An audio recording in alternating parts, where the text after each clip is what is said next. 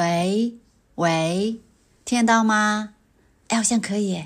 Hello Hello，你好呀，我叫宋可以，这是我向宇宙发出的第三十八封声音交友信。有一天晚上啊，儿子睡觉前想要我陪他一会儿，然后沉默了好久才跟我说，他今天跟一个朋友绝交了，很难过，觉得心里空落落的。说着说着呢，就流泪了。我马上就意识到，这是一次关键时刻的关键对话。我接下来的表现不仅仅决定了我们之间的信任关系是加深还是减少，还会影响他自己的友谊观，以及将来他在建立关系上的信心。所以我立刻就抑制住了自己幸灾乐祸的心情。以前呀，为了鼓励他讲一些在学校里发生的事情，我扮演了一个每天都要听故事的小怪兽。如果听不到故事，就会饿得慌，睡不着。所以他在学校总是带着一种支线任务的感觉，每遇到一件事情就会想：哇，这个故事可以带回去讲给我妈听。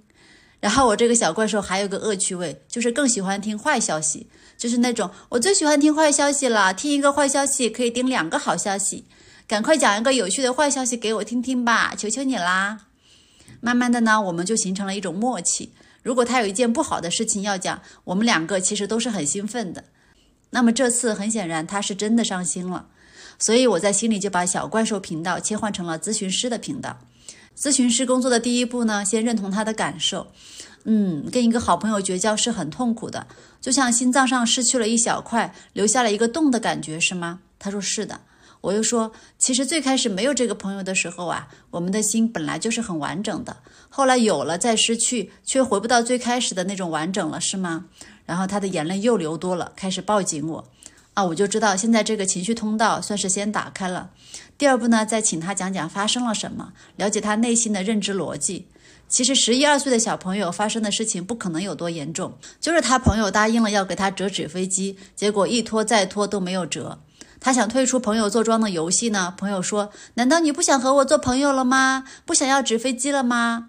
还有就是他不喜欢朋友从背后搞偷袭，说了两次，朋友还这样。那么几件事情在一周内夹杂在一起，他就觉得很愤懑。于是呢，就在朋友又一次在背后捶了他一下的时候，就跟朋友说：“我们绝交吧。”从成人的角度来看，都不是什么大不了的事情。但如果我们要去帮助他，就要把自己变成同样年龄的视角去看。于是呢，我就想起来，我在他这么大的时候，也跟一个最好的朋友绝交了。那个理由现在看起来也不算很充分，但是当时自己也过不去。于是呢，我就跟他分享了我那个故事。他听着听着，眼泪就没有了，开始吐槽我那个时候的行为比他还幼稚呢。是呀，相比起来，他处理的方式其实已经很成熟了。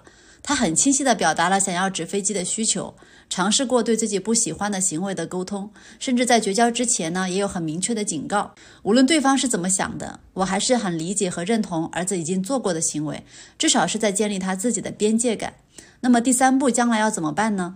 等孩子的情绪完全平复以后，我就问他：“那你们还有机会和好吗？”肯定不会了。他很坚定地说：“那也不用那么绝对吧？关系的本质就是变化和流动的呀。”我又跟他分享了我后来怎么和朋友和好的过程，也总结了我自己的交友原则。我会给朋友三次犯错的机会，也会给已经绝交的朋友三次挽回的机会。如果是自己的错想要挽回的，同样也要至少三次去争取。他又笑话我幼稚，不过觉得好像也是一种可以借鉴的方法。至于他要怎么借鉴呢，就暂时不告诉我了。然后就赶我出来，他要睡觉了。出来以后，我才大出一口气，看来呀，这次答辩的表现还可以。我很珍惜孩子的每一次的问题。一方面，我很认同李安说过的那句话：就算做了别人的丈夫或者父亲，他们不是理所当然的要尊敬你的。要想得到家庭成员的尊敬，每天你都要付出努力，达到一定的标准来赚取他们的尊敬。换成母亲或者妻子，同样如此。另一方面呢，我觉得处理孩子这一个个的小问题，就像我回到童年再成长一次的小标记，就像重启人生一样，总会遇到相似或者不同的成长问题。你呢？你有绝交过的朋友吗？你的交友原则是什么呢？你对孩子会怎么说呢？期待你的回复，可以加我的微信宋可以二零二幺，或者发邮件宋可以 letter at 幺六三点 com。那这封信就到这里啦，再见吧。